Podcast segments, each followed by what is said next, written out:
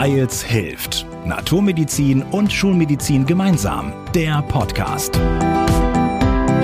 Wir sprechen mit Menschen über Gesundheit, integrative Medizin und Gesundheitspolitik. Hallo, schön, dass du wieder dabei bist. Ich bin Anke Genius. Bist du auch schon gespannt, wie es gelaufen ist?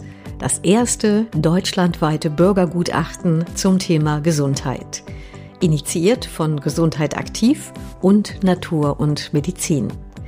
Was ist Menschen in Bezug auf die Gesundheit wichtig? Ich spreche diesmal mit Dr. Arndt Hofmeister. Er ist zuständiger Projektleiter für das Bürgergutachten beim Berliner Nexus Institut. Und mit Maria Jagesberger. Sie hat in Bremen teilgenommen. Ich wünsche dir viel Spaß beim Zuhören.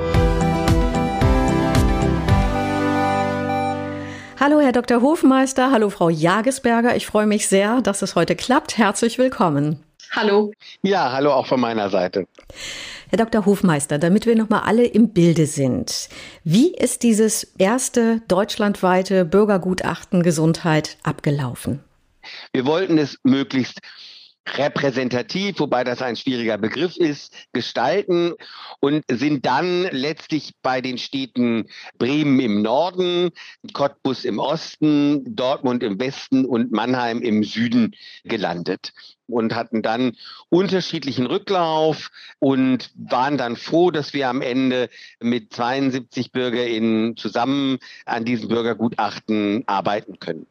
Genau. Ja. Und das war ja ein Zeitraum von 14 Tagen vom 13. bis 25. September. Also es endete passgenau einen Tag vor der Bundestagswahl. Gibt es denn schon konkrete Ergebnisse? Ja, das ist alles noch vorläufig, weil bei Bürgerbeteiligungsverfahren natürlich die BürgerInnen das letzte Wort haben. Aber was man deutlich sagen kann, ist, dass auf der einen Seite Prävention eine ganz große Rolle spielen soll aus Sicht der BürgerInnen. Und zwar, dass diese in Lebenswelten verankert sein soll eben nicht nur im Medizinsystem, sondern eben auch in Kitas, Schulen, in Betrieben, aber auch in kommunalen Strukturen. Aber auch die Gesundheitsversorgung stärker patientenzentriert organisiert werden soll. Das Gespräch zwischen Arzt und Patient oder Ärztin und Patientin soll im Vordergrund stehen und dabei sollen auch integrativmedizinische und diagnostische Behandlungsverfahren und Methoden mit einbezogen werden.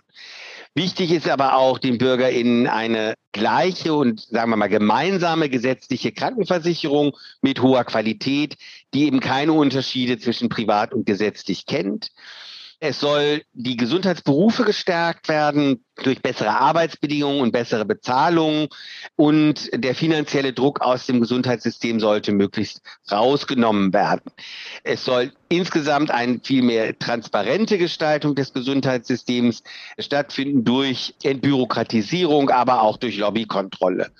Schließlich geht es um die Stärkung der Mündigkeit der Patienten durch bessere Aufklärung, Stärkung von Gesundheitskompetenz, aber auch eigenverantwortlicher Lebensgestaltung und schließlich die Patientenrechte sollen und die Mitbestimmung der Bürgerinnen im Gesundheitswesen soll auf allen Ebenen gestärkt werden und zwar von über eine reine Beratungsfunktion hin zu mehr Mitgestaltung von der Versorgungsplanung im Arztgespräch, aber eben auch in solchen Gremien wie dem gemeinsamen Bundesausschuss. Das ist ja schon ein mächtiges Bündel an Ergebnissen, an Forderungen auch. Bevor wir auf die vielleicht ja auch Unterschiede zwischen den einzelnen Orten nochmal zu sprechen kommen, schönen Dank erstmal bis hier, Herr Dr. Hofmeister. Jetzt würde ich gerne mal Frau Jagesberger dazu hören. Sie waren ja in Bremen als zufällig ausgewählte Teilnehmerin dabei. Was war das für ein Gefühl für Sie dabei zu sein? Also das war toll, wobei am Anfang, ich bin ja angeschrieben worden zufällig ausgewählt und ich musste mich erstmal informieren, was ist das? Ist das überhaupt ein seriöses Angebot, wo ich da mitmachen soll oder habe ich jetzt eine Million Euro gewonnen? ja. Genau, aber ich habe das überprüft für mich und habe dann auch gesehen, dass es sehr interessant ist und habe mich einfach auch gern beteiligt. Mhm. Und was hat das für Sie so bedeutet, auch wirklich dann mitentwickeln zu können? Also ich fand das sehr interessant. Wir hatten das erste Treffen ja live in Bremen im Überseemuseum und das war eine tolle Veranstaltung, weil die Räumlichkeiten toll waren und man alle Menschen auch mal in Farbe gesehen hat. Ich fand das toll, aus dem Alltag heraus mit ganz verschiedenen Menschen, mit denen man im Alltag vielleicht so keine Berührungspunkte hätte, auch über Gesundheit, also über so was Wichtiges auch zu sprechen. und auch losgelöst davon, dass man jetzt beim Arzt sitzt und sich da vielleicht mit jemandem unterhält. Das waren ja insgesamt fünf Veranstaltungen, richtig? Mhm. Und eine davon live im Überseemuseum. Für alle, die das Bremer Überseemuseum nicht kennen, das ist ja schon ein tolles Ambiente. Vielleicht können Sie es mal so ein bisschen beschreiben, wie es da aussieht. Also das Überseemuseum ist eigentlich eine Institution in Bremen. Es ist ein großartiges Museum mit verschiedenen Ausstellungen, naturwissenschaftlicher Hintergrund. Und ich glaube, es war gerade eine Ausstellung über Papua-Neuguinea und über solche Artefakte. Und man sitzt in dieser Halle zusammen und diskutiert und hat natürlich auch wegen Corona genug Raum, um sich zu begegnen. Und das fand ich einfach eine ganz tolle Veranstaltung, sehr zentral. Wie viele Stunden haben Sie da insgesamt, ich will nicht sagen geopfert, aber sagen wir mal zur Verfügung gestellt von Ihrer Zeit? Also ich müsste das jetzt eben mal durchrechnen, aber es waren, glaube ich, immer drei oder vier Stunden pro Abend und einen längeren Samstag. Der Dr. Hofmeister weiß das sicher genauer, aber es waren vier Abendtermine und einen Samstag von 10 bis 16 Uhr. Haben Sie davor überlegt und gesagt, oh Mensch, so viel Zeitaufwand, mache ich das? Lohnt sich das? Also natürlich ist es schon so, wenn man vorher arbeitet und auch das freie Wochenende manchmal einfach auch braucht, ist es schon so eine kleine Gegenrechnung. Aber ich habe gedacht, das sind jetzt einfach eine begrenzte Zeit, zwei Wochen und dann kann man das machen. Und ich muss auch sagen, es hat sich auch wirklich persönlich gelohnt, weil es war eine tolle Veranstaltung mit tollen Menschen. Und ich habe sehr viel für mich auch mitgenommen, also aus diesen Begegnungen, auch wenn sie immer kurz waren und immer ein bisschen unter Zeitnot waren mit unseren Diskussionen. Aber ich fand das toll und bin froh jetzt, dass ich dabei war. Gab es für Sie eine überraschende Erkenntnis? Also überraschend fand ich schon, dass wir waren ja gemischt von Schüler bis Rentner, Rentnerinnen, dass alle sich für Gesundheit interessiert haben und dass wir aber, wenn wir über Gesundheit sprechen, ganz schnell zu Krankheit und zur Krankenversorgung kommen. Und da, finde ich, merkt man schon so ein bisschen so ein Ungleichgewicht bei dem Thema Gesundheit. Das wäre quasi so der Bogen, der Brückenschlag zu der Prävention. Das, was Herr Dr. Hofmeister ja gerade schon sagte, was mhm. auch eine große Rolle für alle spielt. Prävention soll wenn ich das so richtig im Kopf habe, verankert sein im Lebensalltag, auch in Kita und Schulen. Haben Sie da auch konkrete Vorschläge gemacht? Wir haben konkrete Vorschläge gemacht, wobei wir immer schnell ein bisschen auch an unsere Grenzen gekommen sind. A, das war auch ein Teil, dass wir gesagt haben, wenn Bürger sich beteiligen, müssen die auch informiert werden können. Also man muss auch ein bisschen einsteigen in Details, um über das Gesundheitssystem sprechen zu können. Wir haben zum Beispiel auch gesagt, dass Kinder oder Schulen ein ganz wichtiger Ort sind, wo auch Gesundheit gelernt, vermittelt werden muss. Natürlich neben dem Elternhaus, aber da hat man vielleicht weniger Einfluss als in den Schulen und dass man gucken muss in den Lebenslagen, auch betriebliches Gesundheitsmanagement, Gesundheitsförderung zum Beispiel, weil doch viele beschäftigt sind. Oder auch guckt für Menschen, die arm sind, alt, arbeitslos, also wie man da das Thema Gesundheit verankern kann. Also dass insgesamt eben auch wirklich Prävention eine größere Rolle spielen sollte. Mhm. Durch alle Altersklassen. Schon früh ja. angefangen, wie Sie sagen, ja. in der Kita. Ja, ja, danke schön. Herr Dr. Hofmeister, es waren ja nun die vier Städte dabei. Frau Jagesberger im, in Bremen, dann war Cottbus dabei, Mannheim und Dortmund. Welche Impulse sind denn vielleicht unterschiedlich gewesen? Also gibt es irgendetwas, was Menschen in Bremen schwerpunktmäßig wichtiger war als Menschen in Dortmund, Mannheim oder Cottbus?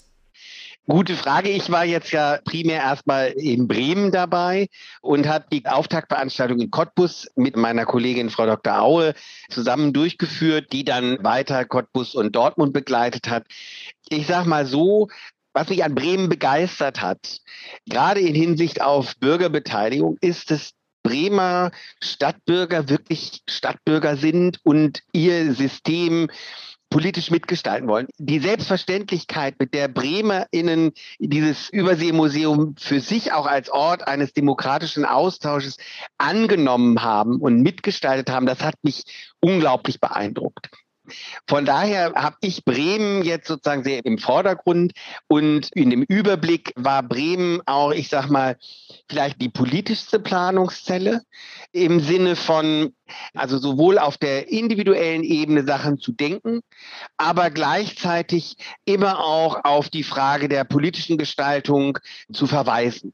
Also wenn es um Qualität der Versorgung ging, dann ging es immer auch um Personal, Personalschlüssel, finanzielle Mittel, die dafür bereitgestellt werden. Also diese Verbindung, die fand ich sehr bemerkenswert. Aber das heißt nicht, dass das an den anderen Orten nicht Thema war. Ich glaube, dass, soweit ich das wahrgenommen habe, ist das in Mannheim ein bisschen anders gewichtet. Da sind Themen wie Eigenverantwortung in der Gestaltung der Gesundheit nochmal stärker im Vordergrund. Aber wie gesagt, das würde ich jetzt auch nicht so verallgemeinern. Ich glaube, das ist mir jetzt sozusagen so aufgefallen bei der Übersicht über die einzelnen Ergebnisse. Wir haben das jetzt in der Darstellung und so entschieden, dass wir die Empfehlungen quasi synthetisieren, also zusammenführen aus den verschiedenen Orten, aber durchaus für alle sichtbar. Auch nochmal die unterschiedliche Gewichtung, die diese Punkte für BürgerInnen aus Bremen im Vergleich zu BürgerInnen aus Mannheim, Dortmund oder Cottbus haben und haben uns dabei auch für absolute Voten entschieden und nicht für prozentuale. Um sozusagen nochmal deutlich zu machen, also die Planungszellen waren unterschiedlich groß. Von daher gibt es da drin möglicherweise eben Ungleichgewichte und gleichzeitig kann man das dann aber auch konkret nachvollziehen. Also wir haben uns hier für maximale Transparenz entschieden. Und damit können dann auch alle LeserInnen des Bürgergutachtens am Ende sehen, wo welche Stimme stärker war, was BürgerInnen in Bremen eben beispielsweise wichtiger war als in Dortmund oder Cottbus oder Mannheim. Zum einen waren es ja die Teilnehmenden, die sich ausgetauscht haben, die zusammengearbeitet haben. Welche Experten wurden denn im Rahmen dieses ersten deutschlandweiten Bürgergutachtens Gesundheit auch gehört? Also wir haben sozusagen die Auftaktveranstaltungen, dadurch, dass sie weitgehend vor Ort stattfanden, haben wir uns auf unsere hauseigene Expertise verlassen. Also Frau Professor Dienel ist Gesundheitswissenschaftlerin, war Staatssekretärin im Bereich Gesundheit und Soziales in Sachsen-Anhalt. Ich arbeite seit 20 Jahren im Bereich Public Health Gesundheitsförderung und würde mich durchaus auch als Experten in dem Bereich bezeichnen. Aber wir haben dann sehr stark darauf geachtet, eben wirklich ausgewiesene ExpertInnen anzusprechen. Wir hatten zum Thema Herz-Kreislauf-Erkrankungen eben einen Privatdozenten der Klinik für Kardiologie und Angiologie in Essen, Herrn Privatdozent Dr. Bruder und als Kontrast sozusagen einen Kollegen von ihm, vom Direktor des Zentrums für Naturheilkunde und integrative Medizin, Professor Dobosch. Das war immer sozusagen die Idee, wir haben zu demselben Thema möglichst zwei und wenn es gut passt, kontroverse Positionen von ausgewiesenen ExpertInnen.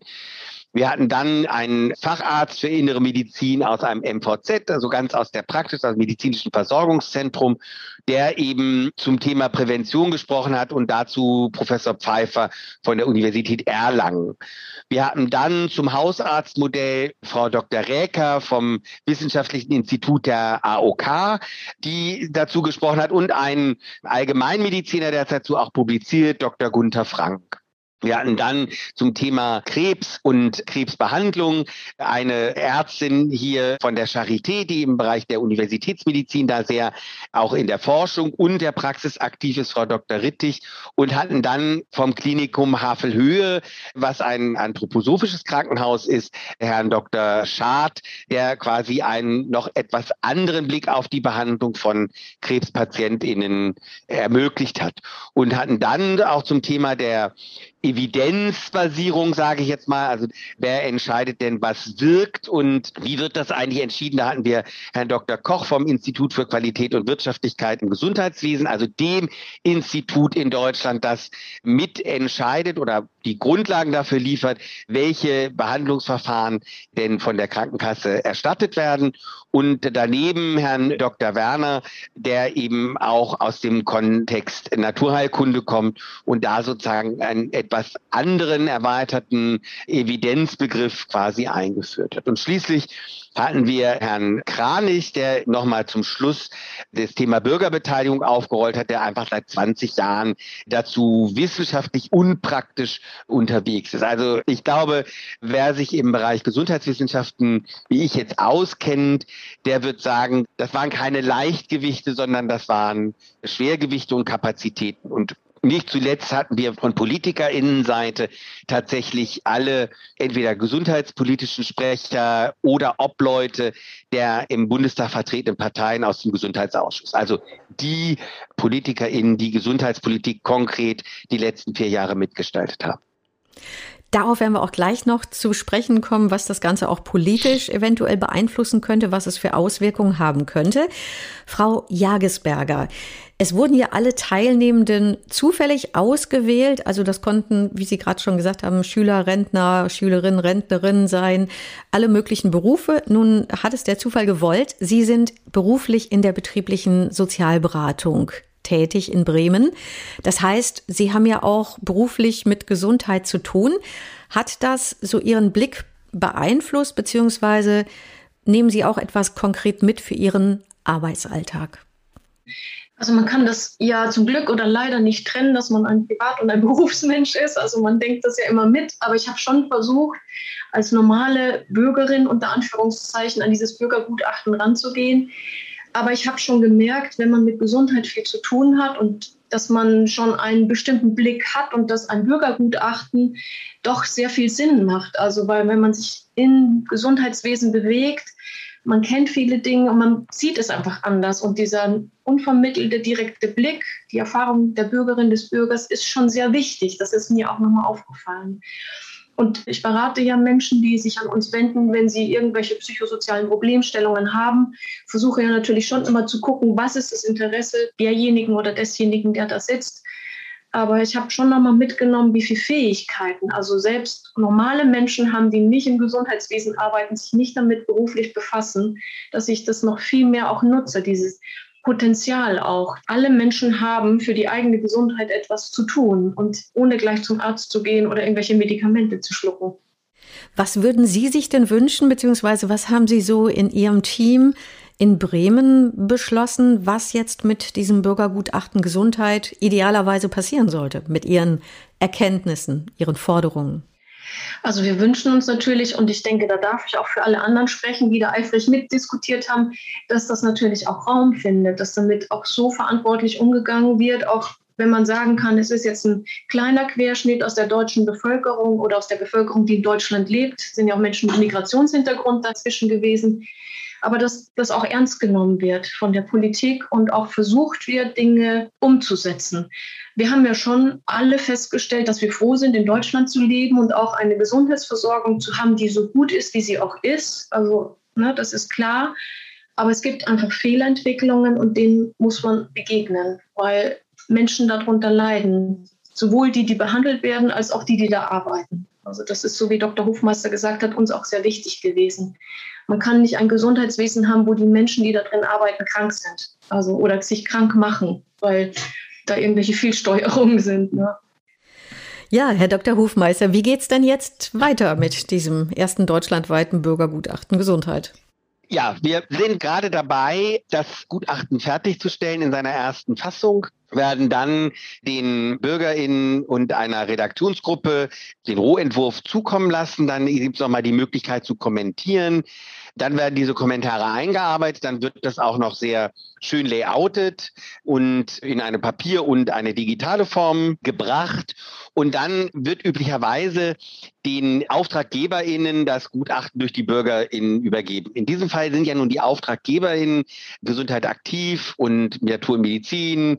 Das sind natürlich jetzt gar nicht die primären Adressaten, sondern die Adressat ist die Politik. Und da sind wir jetzt quasi im Gespräch, wie man das am geschicktesten aufzieht. Die Ideen, die wir gerade haben, gehen dahin, dass wir die Koalitionsverhandlungen, die ja anzunehmenderweise bald beginnen werden, dazu nutzen werden, diejenigen einzuladen, die in der Arbeitsgruppe Gesundheitspolitik zusammensitzen, zumindest für eine halbe Stunde einzuladen, sich das Ergebnis dieses Bürgergutachtens selbst anzuhören und gegebenenfalls auch mit einigen der Bürgerinnen ins Gespräch zu kommen. Das wird wahrscheinlich keine lange Veranstaltung werden, aber wir hatten ja die gesundheitspolitischen Obleute aus den Parteien auch bei uns auf dem Politikpodium sitzen und ich gehe mal davon aus, dass diese Personen dann auch mit in den Koalitionsverhandlungen sind. Von daher gibt es da auch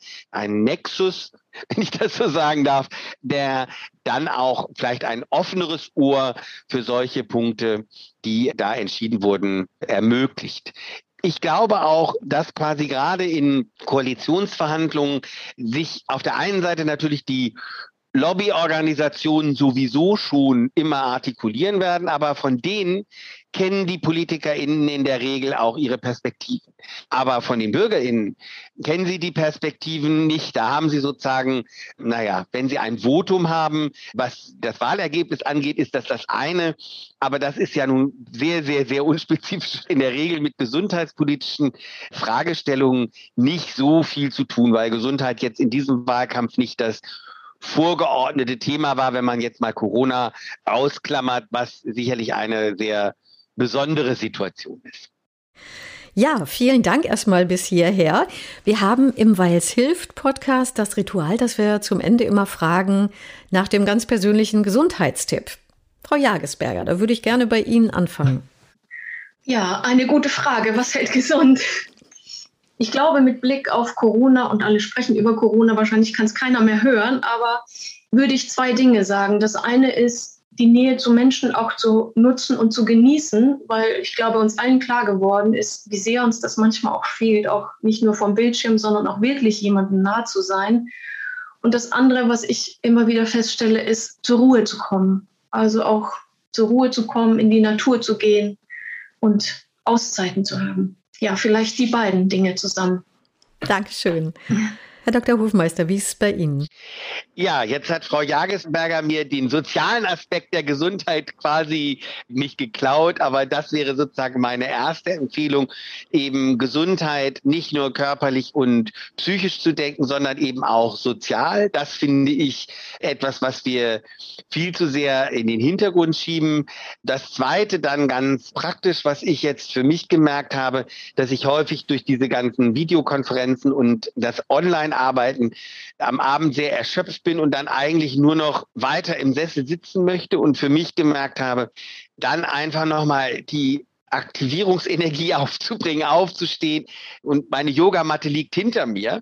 Aber bis ich da stehe, um dann tatsächlich eine halbe Stunde, eine Dreiviertelstunde einfach mal mich wieder zu bewegen, ich weiß, dass es mir danach besser geht, aber selbst dieses Wissen hilft nicht immer, dass ich den Weg, die drei Meter von hier zu meiner Yogamatte schaffe. Das ist sozusagen meine Empfehlung, immer wieder zu sagen, es geht uns danach besser, wenn wir uns bewegen. Und natürlich Bewegung in Gesellschaft ist noch schöner. Wenn ich mich mit meinem Kollegen zum Laufen verabrede, ist es gleich nochmal eine Doppelung von Gesundheit. Also das wären so meine beiden Tipps. Ja, vielen Dank. Immer wieder den Schweinehund besiegen, sozusagen. Es tut einfach gut. Genau. Ich danke Ihnen beiden ganz herzlich für das spannende Gespräch. Alles Gute für Sie. Und ich danke dir fürs Zuhören. Bis bald. Wir hören uns. Wir hoffen, ihr seid beim nächsten Mal wieder dabei. Hört uns auf weils-hilft.de und vielen Podcast-Plattformen.